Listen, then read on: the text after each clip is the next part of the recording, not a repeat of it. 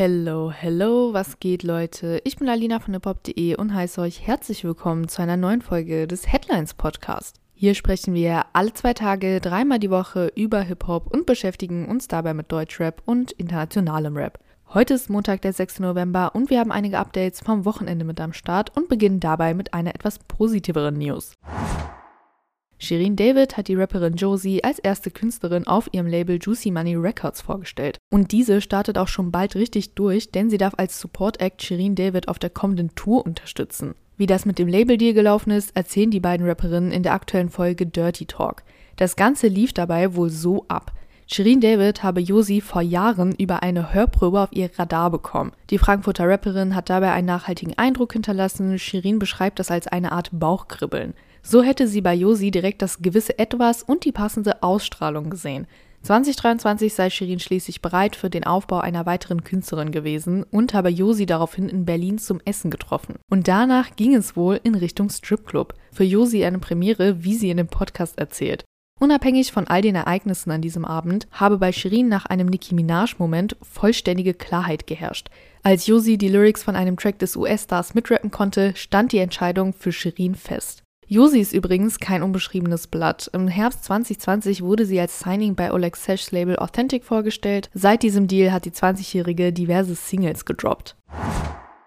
Die Hip-Hop-Casting-Show The Voice Rap ist zu Ende. Zumindest irgendwie. Die finale Folge kann inzwischen online gestreamt werden, eine Woche vor TV-Ausstrahlung und die Top-Acts der beiden Teams stehen fest. Das heißt aber nicht, dass die endgültige Siegerin oder der endgültige Sieger von The Voice Rap bereits gekürt wurde. Diese Entscheidung wird erst in den kommenden beiden Wochen gefällt, nach dem offiziellen Ende der Show. Im Finale von The Voice Rap traten jeweils die zwei nach dem Halbfinale übrig gebliebenen Artists der beiden Teams gegeneinander an, um ihre Coaches von sich zu überzeugen. Auf Seiten Dardans waren das Erda und CEO, bei Cool Savage traten Caddy Pack und Iso an. Schlussendlich konnten Erda und Iso die Coaches überzeugen, heißt aber nicht, dass sie gewonnen haben. Nach dem Ende der Sendung wird nämlich per Publikumsvoting bestimmt, wer die gesamte Show für sich entscheidet und damit ins Halbfinale der Muttersendung The Voice of Germany einzieht. Bis zum 16. November kann man per Telefon, SMS oder App abstimmen. Am Tag darauf, dem 17. November, wird dann bei The Voice of Germany aufgelöst, wer The Voice Rap am Ende gewonnen hat.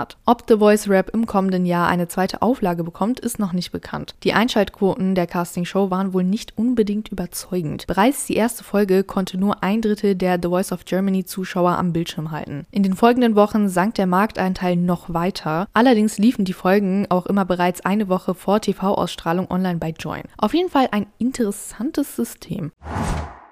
Vorletzte Woche hat Farid Bang sein lang erwartetes Album Asphalt Massaker 4 veröffentlicht. Wie erwartet war das Album natürlich gefüllt mit Disses und Seitenhieben. Eines der Ziele ist dabei der Rapper Tilo. In seinem Livestream hat Tilo sich zu den Disses gegen seine Person geäußert und erklärt, dass er die Lines gegen sich ganz und gar nicht persönlich nehme. Er wisse, so sagt er, dass Farid in echt ein netter Kerl sei. Tilo erklärt außerdem, früher selbst ein großer Fan von Farid Banks und Kollegas Album JBG2 gewesen zu sein. Er sei sogar dankbar dafür, dass andere Rap-Artists ihn regelmäßig auf Songs erwähnen, denn laut ihm sei jede Promo gute Promo. Als Beispiel dafür nennt er seinen viral gegangenen Auftritt bei dem Love Music Festival im vergangenen Sommer. Dort habe Thilo sichtlich betrunken seinen, Zitat, schlimmsten Auftritt überhaupt gegeben. Jedoch habe ihn dasselbe Festival für das nächste Jahr angeblich erneut angefragt und ihm die dreifache Gage geboten, da es durch seinen skandalösen Auftritt so viel Aufmerksamkeit erlangt habe wie noch nie zuvor. Die Frage, ob er jemals selbst musikalisch gegen andere Rap-Artists austeilen würde, verneint Tilo aber vehement. Statt Distracks, die anderen RapperInnen gewidmet sind, wolle Tilo lieber Musik machen, die bei seinen Hörern im Ohr bleibe. Auch die mit Distracks verbundene Mühe sei Tilo zu viel. Einzige Ausnahme Battle-Formate wie zum Beispiel das VBT oder das Julians Blog Battle, dafür könne man ihn schon noch begeistern.